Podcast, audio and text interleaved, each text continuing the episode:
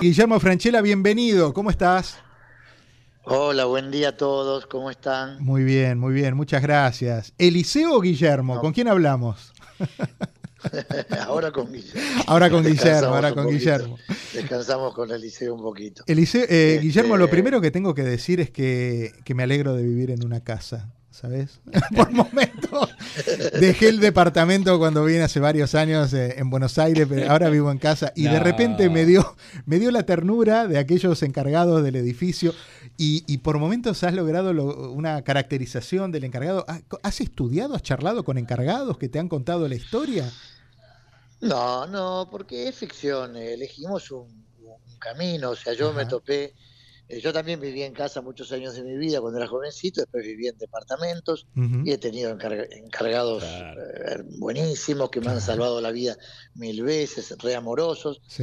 Vi algunos pícaros, vi algunos que son más poderosos que los mismos propietarios, vi algunos que, que son más arrogantes, que, que saben todo el tema técnico dentro del edificio, el grupo electrógeno, la luz, el agua, y ellos saben que ejercen algo con, ante, la, ante el, eh, nerviosismo de un propietario por un problema de, ausencia de luz o de agua, que ellos saben que lo pueden resolver y hay que ver qué vínculo han tenido antes y ese poder lo tienen.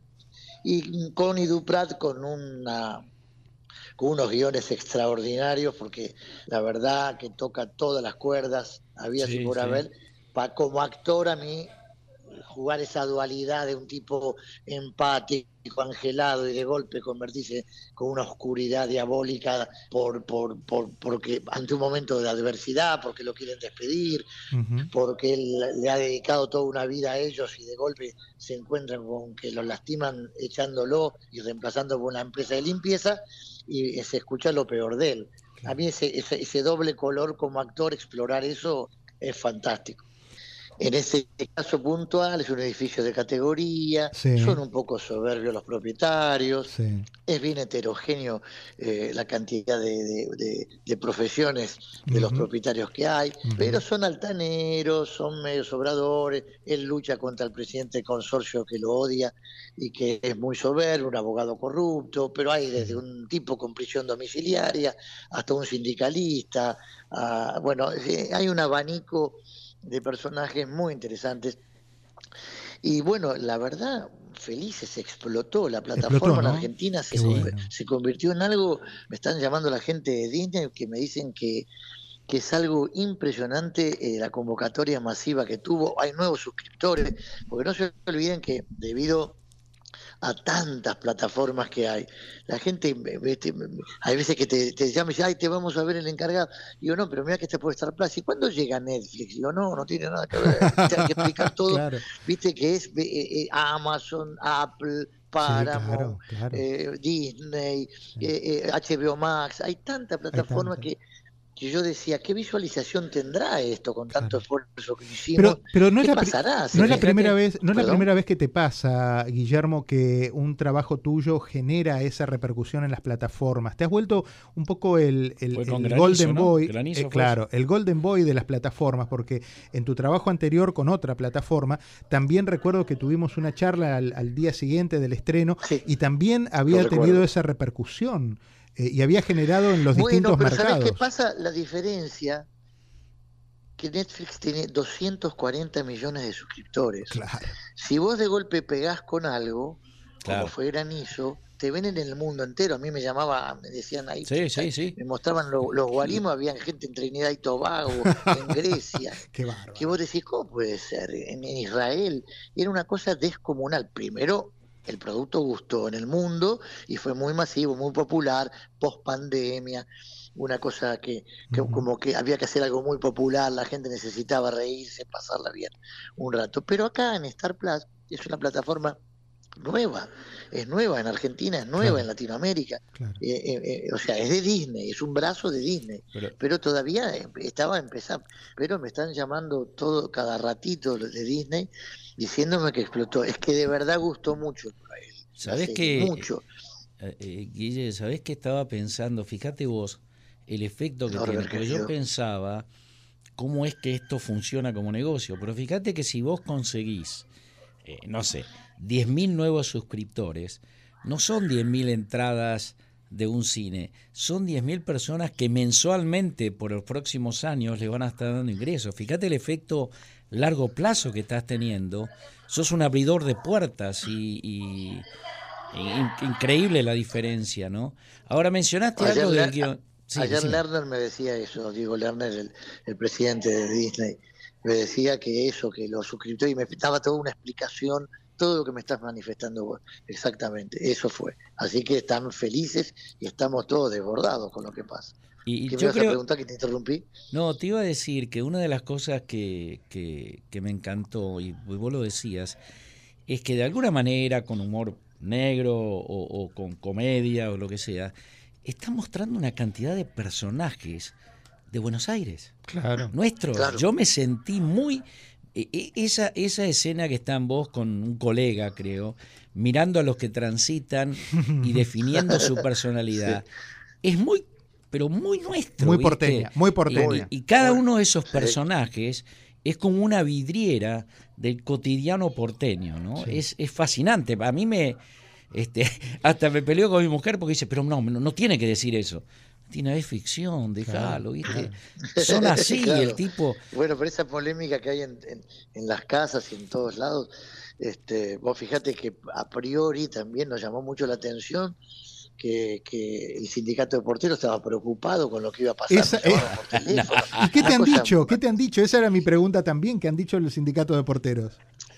Nada, me terminaron pidiendo nada. En principio había como un malestar.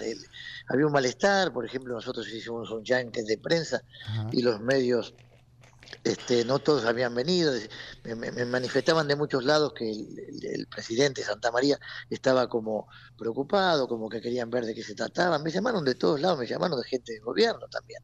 Yo, ¿qué es lo que pasa, chicos? ¿Qué, ¿Cuál es el problema? ¿En qué están preocupados? ¿Qué les pasa? ¿Qué, es ficción esto? Es todo ficción.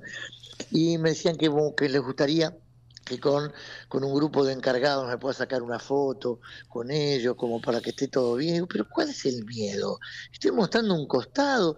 Claro, viste que en, el avance yo a un, proveedor, a un proveedor le pido coima. Como, eh, Bueno, ¿cuánto le cobraste? 14 mil, bueno, dame la mía.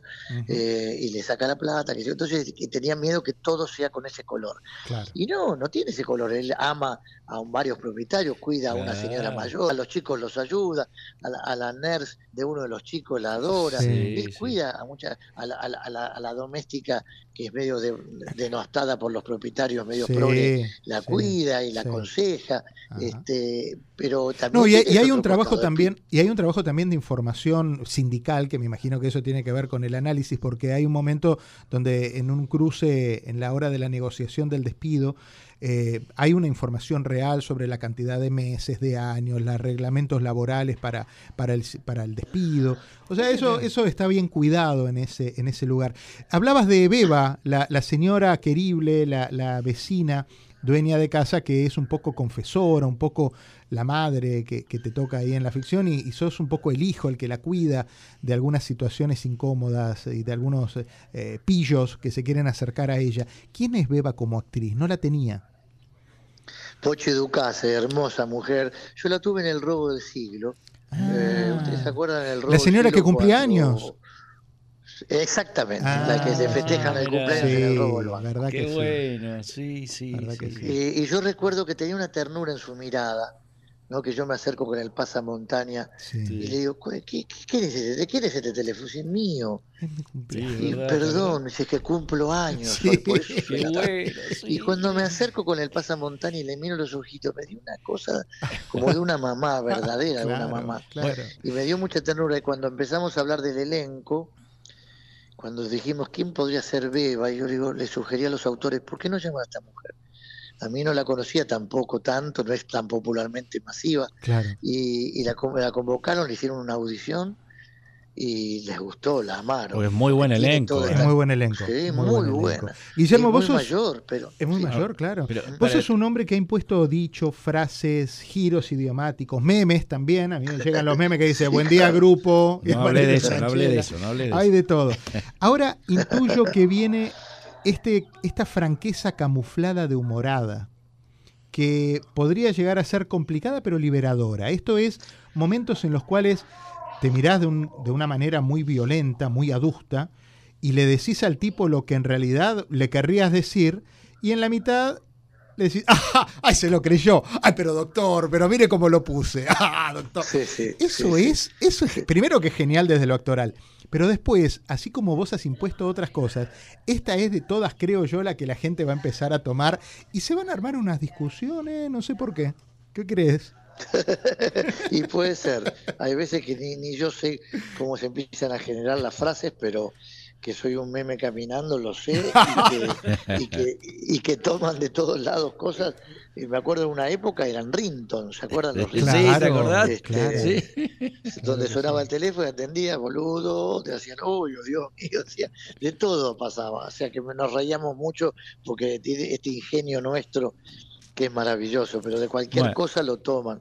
Eh, pero, pero a mí me, me, llena el alma. Bueno, este, me, me, gusta mucho que, pase eso y, y, lo observo y a veces soy objeto de burla, cuando es al revés, cuando, cuando hay algo adverso para mí, en, el ámbito que sea, futbolístico, el que sea, que me pegan para, para que tengan. ¿Viene otra segunda parte? Sí, estamos filmándola en este momento. Ah, sí.